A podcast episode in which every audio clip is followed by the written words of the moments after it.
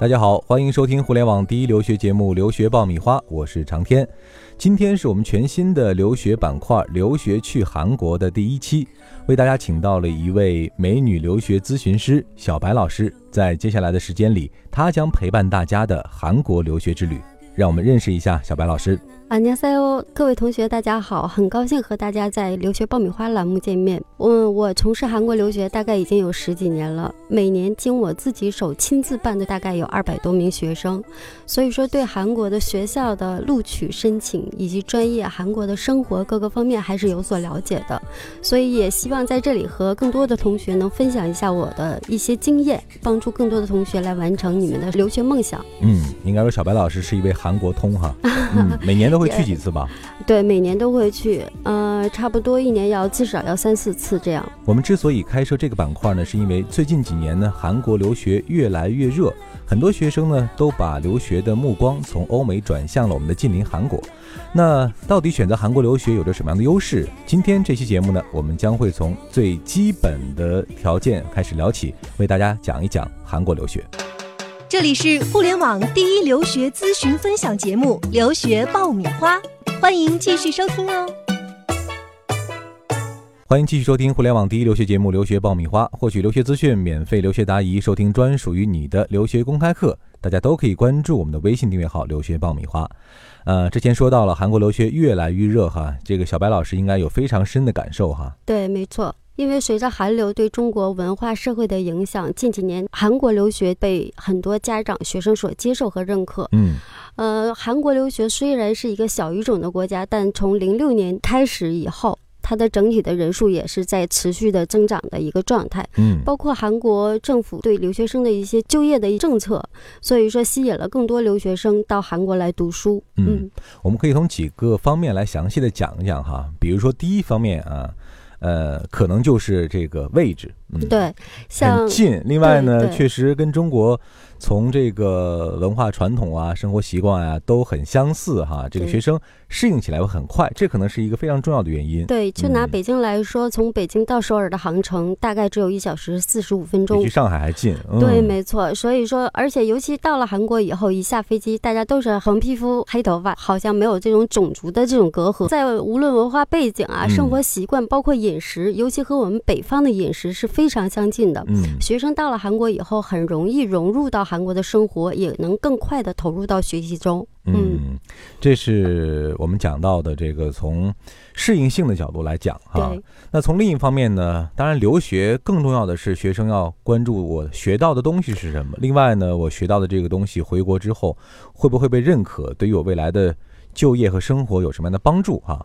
那我们从这个学校的方面来讲一讲。韩国的学校呢，我首先要从韩国的基础教育体制来说起。嗯，韩国的基础教育和中国是完全一样的，十二年的基础教育。那么也就是说，中国的高中生毕业以后到韩国不需要读任何桥梁课程。嗯，语言通过以后可以直接进入大学学习。那么他的大学课程，也就是说本科学士学位的课程呢，和中国也是完全一样的，是四年制的本科课程。另外呢，韩国。也有两到三年制的这种大专或者是。职业技能类的学校，同样也有被中国教育部认可的学校。呃，目前到韩国留学的主流人群应该是高中学历以上的学生，到韩国读高等教育，也就是说大学的这部分人，主要是本科和硕士啊。对，本科、大专、硕士、博士的都有。嗯嗯。那第二方面，刚刚其实是讲到了我们的学制相近哈。对。呃，除了这个方面呢，其实学校的水平和质量更多被家长和学生关心啊。我到底能不能去一个？高水平的学校啊，很强的师资力量的学校。那韩国现在整个这个高等教育的这个状况怎么样？另外，呃，韩国知名的大学现在在整个全球的这个排名，或者说它的这个呃水平，能到什么样的一个位置呢？呃，这个我先来跟大家说一下中国教育部对韩国大学的认可程度。嗯，目前中国教育部对韩国大学的认可大概有二百多所学校。可能很多学生听了这个数字以后说啊，好少啊！中国的大学可能 都要很多倍。对。但是我们不能忽略的是，韩国的国土的面积只有中国吉林省略大一点儿，也就是说，它的高等教育的人比率是非常非常高的。嗯。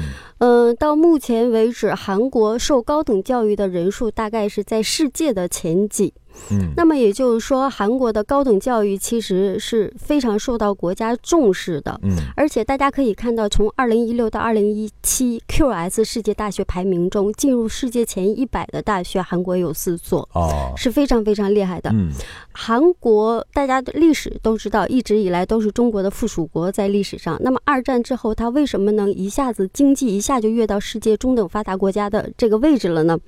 就是说，韩国一直是以教育立国。尊重教育，对教育的重视程度是非常非常高的，嗯所以它高等教育的体制，首先它是以就业实用为导向，所以它整个的学历的含金量是非常高的。这里是互联网第一留学咨询分享节目《留学爆米花》，欢迎继续收听哦。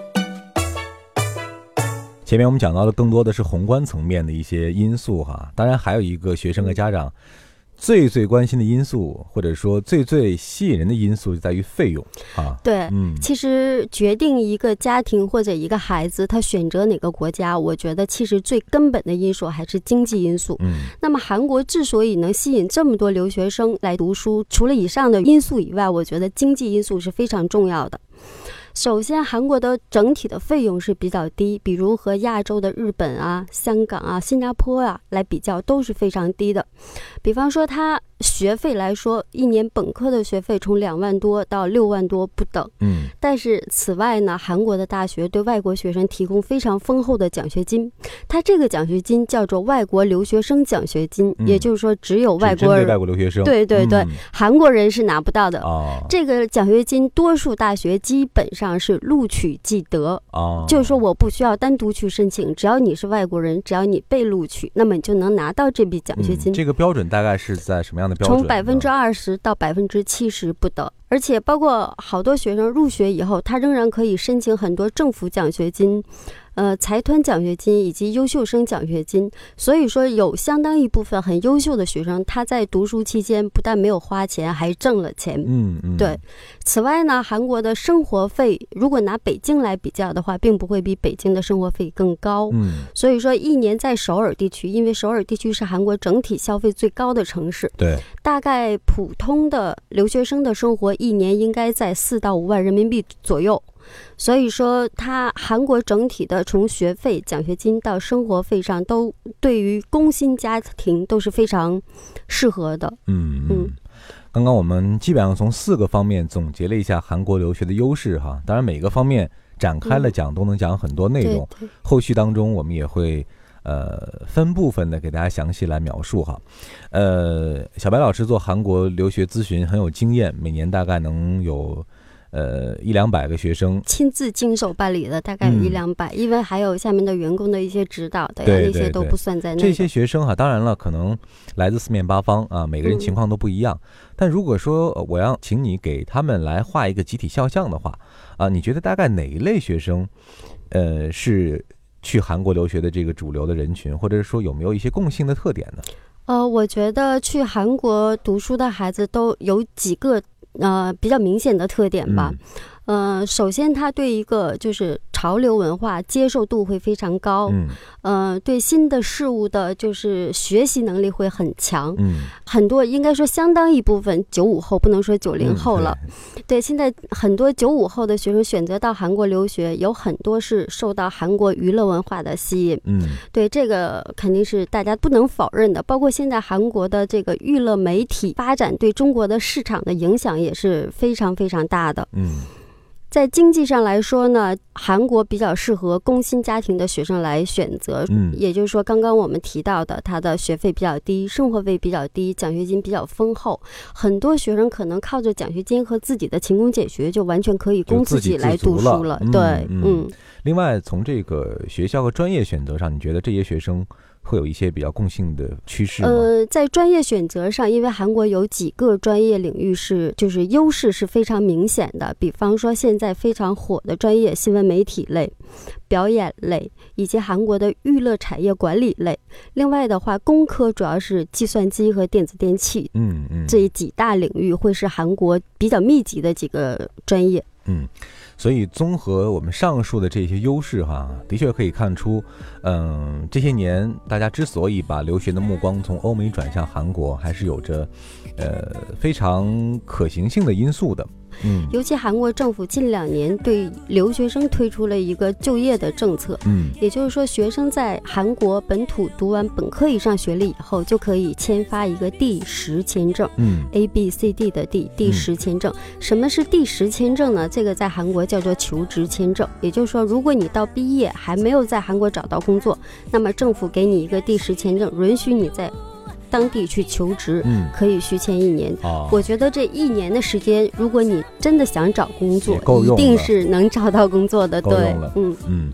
好了，今天第一期节目呢，我们是从基本面来讲了一讲韩国留学的一些相关的信息和优势哈。当然，我们讲韩国留学虽然说啊越来越热啊，但是背后还是有很多的攻略，还是有很多的呃方向啊，值得大家去详细来研究的。啊，那今天呢，我们就算开一个头啊，以后每周呢，小白老师都会在留学爆米花当中和大家来见面，帮大家来进行梳理和分析。今天非常高兴在留学爆米花和大家见面，期待以后每期节目都能和大家共同交流韩国留学的方方面面的问题，也期待和大家能在微信里有更多的沟通。好的，那今天我们的第一期节目就到这儿了，我们下一期节目再见。再见。